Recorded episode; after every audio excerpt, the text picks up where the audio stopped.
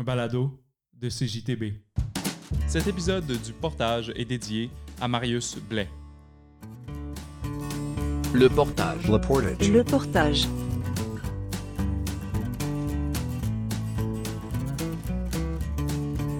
Gosseux, patenteux, inventeur et gardien des objets oubliés, Marius Blais se porte en ambassadeur écologique de sa région natale. Originaire d'Aguaniche en Moyenne-Côte-Nord, il sillonne les lacs et les cours d'eau tout au long de la côte jusqu'à Blanc-Sablon en tant que technicien en halieutique. Il se forge ensuite une deuxième vie en tant que sculpteur, éco-ambassadeur et fondateur des créations Faire Éco. Faire Éco, c'est faire écho des enjeux écologiques de la Côte-Nord à travers des sculptures composées de matières recyclées. Habile de ses mains et euh, créatif de nature, Marius plie et soude la ferraille pour en faire des objets d'art imprégnés de sens. D'un vieux vilebrequin, il fait un moustique. D'une vieille aiguine, un sapin. Ces objets oubliés méritent, eux aussi, une deuxième vie. C'est le portage qui commence avec Marius Blais.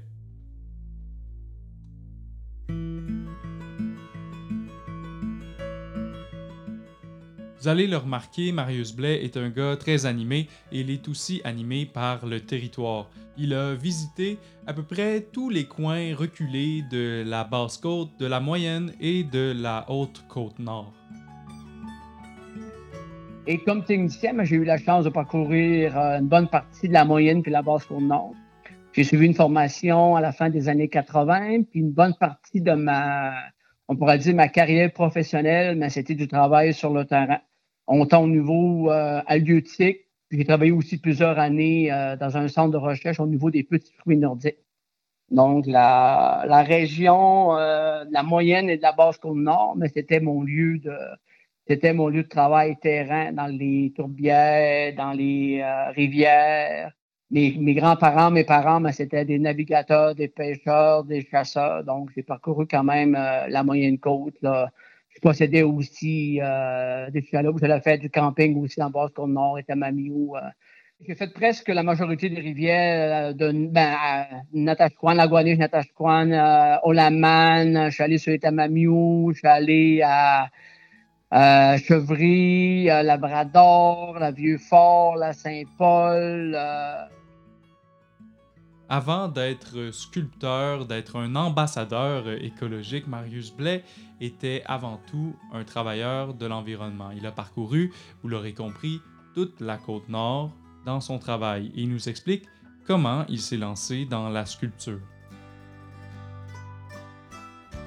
C'est ça, j'ai travaillé euh, 85-90% de mon temps dans le domaine de l'environnement. Puis pour des raisons de santé, en 2013, j'ai perdu mon travail pour des problèmes au dos. Puis je suis pas nécessairement hyper actif, mais je pouvais pas passer mes journées à ne rien faire, à attendre que, que mon dos s'améliore. Mais au travail, j'étais déjà euh, assez habile de mes mains, assez patenteux. J'ai travaillé plusieurs années au niveau de la recherche. Puis souvent, ben, j'étais le seul technicien. Donc, c'était moi le patenteux pour euh, adapter, transformer, euh, créer des outils pour la recherche. Un exemple, on travaillait en apiculture, puis il fallait, euh, je sais pas, dans un cas, il fallait peser nos ruches. Ben moi, au lieu d'acheter un vrai pèse-ruche qui coûte des sous, mais avec des 2, 3, des 2 par 4, des pentures euh, de porte, puis avec une balance de qualité qui était précise, ben ça devenait un pèse-ruche tran- facilement transportable. Il fallait, un exemple, faire de la photo. On avait des parcelles dans des bibliothèques qui avaient, qui avaient différents types de, de traitements pour travailler sur la mauvaise herbe. Mais il fallait, un exemple, prendre des photos, puis avoir un trépied pour prendre une photo à peu près. La parcelle devait mesurer, un exemple, 3 mètres par 3 mètres. Mais ça n'existe pas un trépied pour prendre des photos de euh, avoir une, couverture de 3 mètres par 3 mètres. Ben, moi, avec des retailles de tuyaux d'aluminium, ben là, je patentais, un quadripied qui mesurait, euh, les pattes pouvaient mesurer euh, 18 pieds de hauteur. Donc, on pouvait mettre les quatre pattes sur les quatre coins de la parcelle.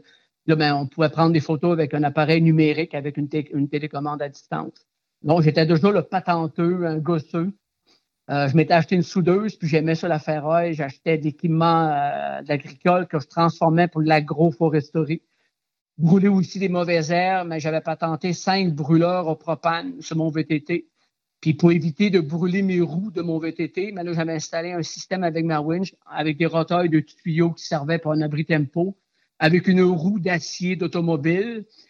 avec des, on peut dire en anglais des swivels, mais là, les cinq torches étaient à peu près à 10 pieds de moi, et tout dépendant de la hauteur de la mauvaise herbe qu'on devait brûler, avec la, ma winch, mais là, je surélevais un petit peu, et je pouvais redescendre des brûleurs au sol.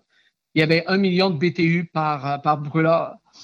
C'était mon travail. Donc, quand j'ai perdu mon emploi, pour survivre aussi financièrement et survivre psychologiquement, étant habile de mes mains, étant aussi, je crois que j'avais un esprit assez créatif, mais je me suis mis à faire des petites, euh, des petites bebelles avec du métal, faire des petits oiseaux pour mes enfants.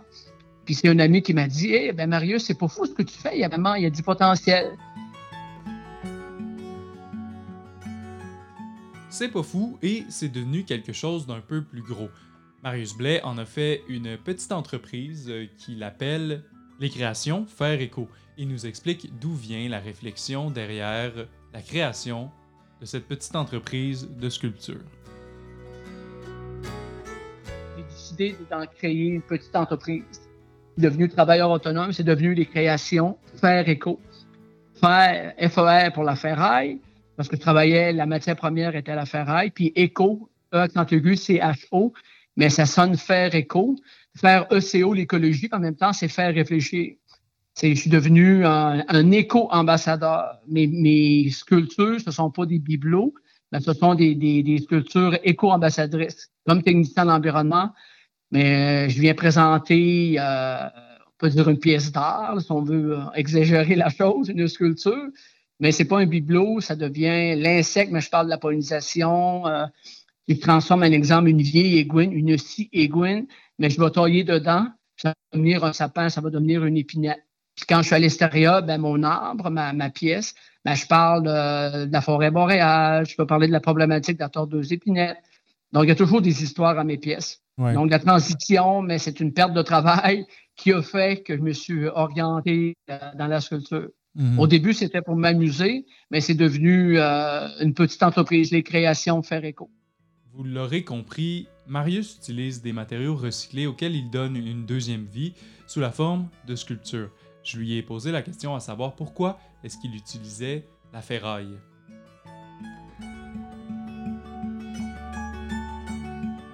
C'est un peu bizarre. Moi, je trouve que le métal, autant c'est froid qu'il y, a une certaine chaleur, il suffit de le travailler. J'ai toujours aimé les vieux outils.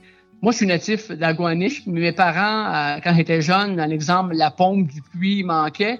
Mais mon père, il n'allait pas chez Canadian Tire, il n'allait pas chez Ronan, il n'existait pas au village. il y avait des dépanneurs, une épicerie, on peut dire un magasin général, mais il n'y avait pas tous les matériaux, tous les outils.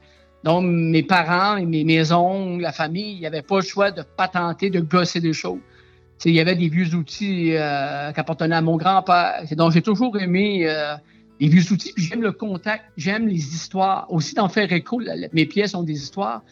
Mais des fois, je connais euh, l'origine de la vieille ici, je connais l'origine d'un vieux vieux brocan, à quoi ça servait. J'aime, j'aime cette particularité. C'est souvent des, outils de métal.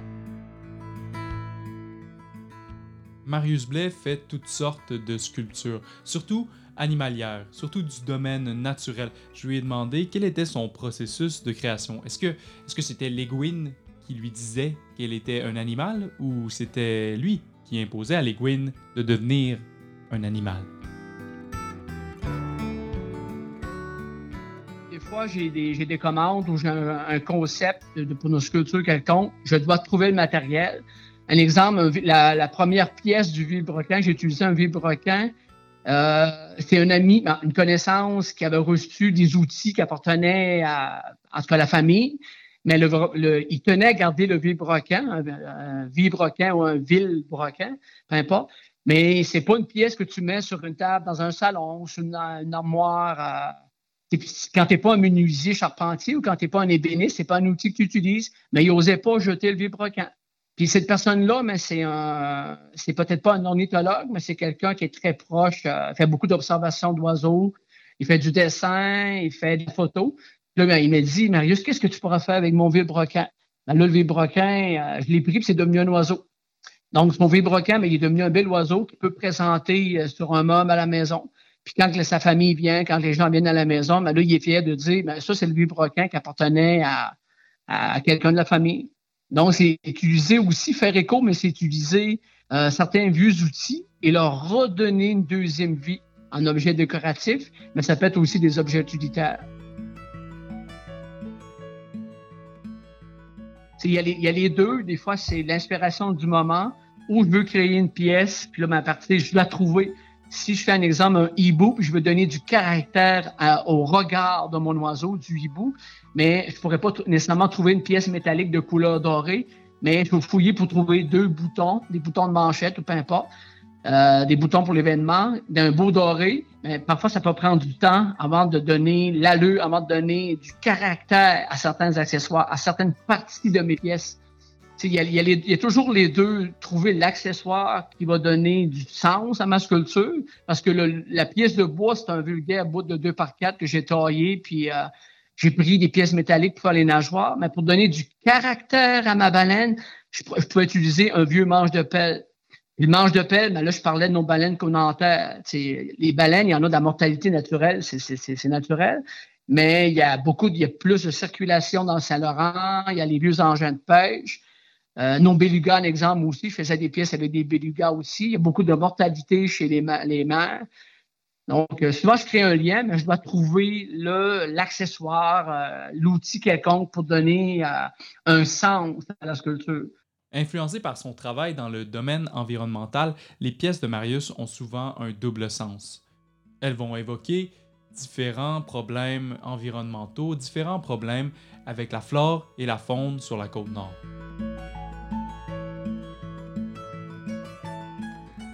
Euh, oui, une des premières pièces, euh, j'ai fait toute mon rue avec euh, de la broche à poule, puis là, je parlais de la, pêche dans de mon grand-père. Les premiers chalutiers qui venaient de la ben, les chalutiers venaient pas de la basse nord, c'était des bateaux, je crois, portugais, qui venaient pêcher au chalut proche des côtes. Puis je me souviens, quand j'étais jeune, mon grand-père, ça fait longtemps de tout ça, il y avait même des bateaux usines à Natashquan, qu'il y en avait aussi en basse nord. Mais les chalutiers, ils venaient de plus en plus proches la plage. Puis mon grand-père, il me disait, euh, il brisait le fond. Et mon grand-père, les chaluts, peut-être, mon grand-père, il est décédé, il arrivait une centaine d'années, puis ça fait plusieurs années qu'il est décédé, là. Je ne sais pas si lui avait connu la pêche au chalut, ça m'étonnerait. C'était un ancien pêcheur professionnel au saumon et à la morue, là. Il pêchait au filet. Mais là, je pensais à ça, puis là, ben, j'ai fait un petit clin d'œil à mon grand-père. J'avais fait une morue, puis la morue, mais c'était... Euh, le, corps de la morue, c'était la, la, broche à poule qui pouvait représenter l'engin de pêche, les chaluts. Là, ben, je parlais de la pièce. Donc, j'exprimais, euh, je faisais parler ma pièce, puis je parlais de la pêche de la morue. Mais souvent, l'inspiration, comme technicien, comme nord-côtier, c'est les oiseaux, les insectes.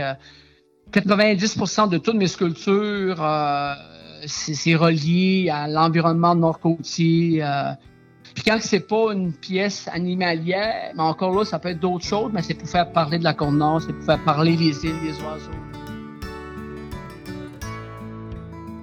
Bien que l'art de Marius Blais soit déjà un art euh, éco-ambassadeur, un art environnementaliste, je lui ai posé la question à savoir qu'est-ce que le futur lui réservait? Et il me dit qu'il veut axer sa pratique encore plus sur le conservationnisme je l'ai intégré davantage un, volet de conscientisation sociale. Je travaille justement sur un, projet pour créer des bancs, des bancs de Pâques. Puis ça, encore là, je veux travailler avec l'ensemble de la code. Euh, je suis en train d'approcher autant la FADOC parce que euh, j'aimerais intégrer la, la richesse du, savoir, des, connaissances de nos aînés. Mm-hmm. C'est sûr que là, je vais attendre un petit peu aussi que la pandémie soit, soit de côté, que les fameux vaccins soient vraiment actifs. Puis, mm-hmm. euh, pour ralentir la pandémie, mais à l'automne 2021, euh, l'hiver 2022, euh, avec les jeunes dans les écoles, les maisons de jeunes, on va créer des bandes Pâques. Encore là, ça va être des bandes Pâques vraiment euh, réinventées, qui n'auront pas rapport. Il va y avoir l'utilité première de servir à que les gens puissent s'asseoir, mais afin que les gens puissent s'asseoir ensemble, être capables de dialoguer, peu importe les générations. Je veux que mon projet soit vraiment euh, d'inclusion sociale, intergénérationnelle. Je veux travailler avec des communautés, les communautés autochtones. C'est être capable de tous s'asseoir ensemble, prendre le temps, prendre le temps de s'asseoir et de réfléchir à ce qu'on voit à la base, mais avec des matériaux récupérés. Un exemple, je m'en vais à Kekaska. Là, je vais approcher euh, l'école à Kekaska. Pour nous, pour l'instant, la, fin du monde, en parenthèse, la fin de la route, Mm Il y a été longtemps, c'était un Natashquan. Mais au lieu d'aller se faire photographier avant, euh, devant la pancarte, que c'est marqué fin 138, mais ça pourrait être un beau canot de bois fait par les gens de la place, un vieux canot, une vieille chaloupe, aussi en deux. On en fait un voilier. Mm Puis on peut, les gens peuvent s'asseoir dessous pour faire des photos. Ensuite, une question qui revient dans cette série, est-ce que les arts peuvent être une voie de sauvegarde pour les villages de la Côte-Nord? Et Marius Blais est catégorique. Eh oui, Ben oui, ben oui, c'est sûr. chaque communauté, il y a leurs origines, il y a leur, euh, leur vision de la vie, leur, les aînés, ils ont dû, parce que c'est un peu comme en, Méganie, c'est la même chose. Il y a la majorité des résidents, ce sont des personnes d'un certain âge, mais ces personnes-là, ils ont du vécu, c'est des anciens pêcheurs. Euh, l'automne, c'était le coupe de bois, ils montaient dans le nord pour le tapage, la chasse. Et on a des histoires. Pas miser là-dessus? des chalets, les, euh, sur la, richesse culturelle, la richesse patrimoniale du vécu des ancêtres. La richesse, vous l'avez, elle n'est pas en, en, quantité, en population, mais vous l'avez en biodiversité, vous l'avez en, milieu culturel différent. C'est la, fondation des villages. Il y a eu des raisons pourquoi les, gens, euh, à l'époque, les, euh, les, premiers arrivants, pourquoi ils se sont installés à tel et tel endroit à cause de la pêche, à cause des rivières à saumon, euh, l'accès à l'eau, l'accès, à l'arrière-pays pour mhm. la trappe, la chasse, la pêche, avec un volet aussi, pourquoi pas un volet artistique, c'est dans chaque communauté pour avoir... Euh, il y en a des artisans locaux, là. Il n'y a, pas, a pas de limite. La richesse, euh, elle est présente. Malheureusement, c'est le financement aussi souvent qui manque. puis on est plus qu'on s'éloigne des grands centres du Québec, c'est le financement et, c'est le, financement est restreint. Là. On est un petit peu malheureusement négligé euh, de ce côté-là. Mais le potentiel est là, le potentiel touristique, c'est sûr que vous l'avez. C'est même c'est l'avenir. C'est l'avenir. L'Est du Québec, là, la, la, la, la Basse-Côte-Nord, c'est l'avenir pour le tourisme. Ça, je peux, je peux vous garantir. Moi, ça fait pas 20 ans que je vais à l'extérieur comme euh, artiste. Là. Mais depuis 2016, euh, j'en fais la promotion, c'est sûr, mais les gens m'en parlent moi, je trouve même que les gens, euh, euh, ceux qui, vivent proches du Saint-Laurent, de la Côte-Nord, la moyenne Côte-Nord, la basse Côte-Nord, on a une façon de voir loin, de voir les choses, de voir loin. Puis souvent, cette façon de voir, ça devient une façon de percevoir. C'est très mhm. différent de percevoir les choses et de voir les choses. Mhm. Ça, c'est vraiment intrinsèque aux gens de la Basse-Côte. C'est les grandes étendues à perte de vue des tourbières, on monte sur un cap, puis on va à perte de vue, tu sais. On verra pas ça à, Montréal. Puis à Montréal, il y en a du bon sur l'île de Montréal. Mais en Basse-Côte, non. Pour vivre et parfois survivre, c'est ça. C'est un, un mode de vie qui est complètement différent, adapté à la réalité. Puis sinon, mais c'est un plus, c'est un, un patrimoine qui est différent, c'est un véhicule qui est différent. Ça ne doit pas se perdre.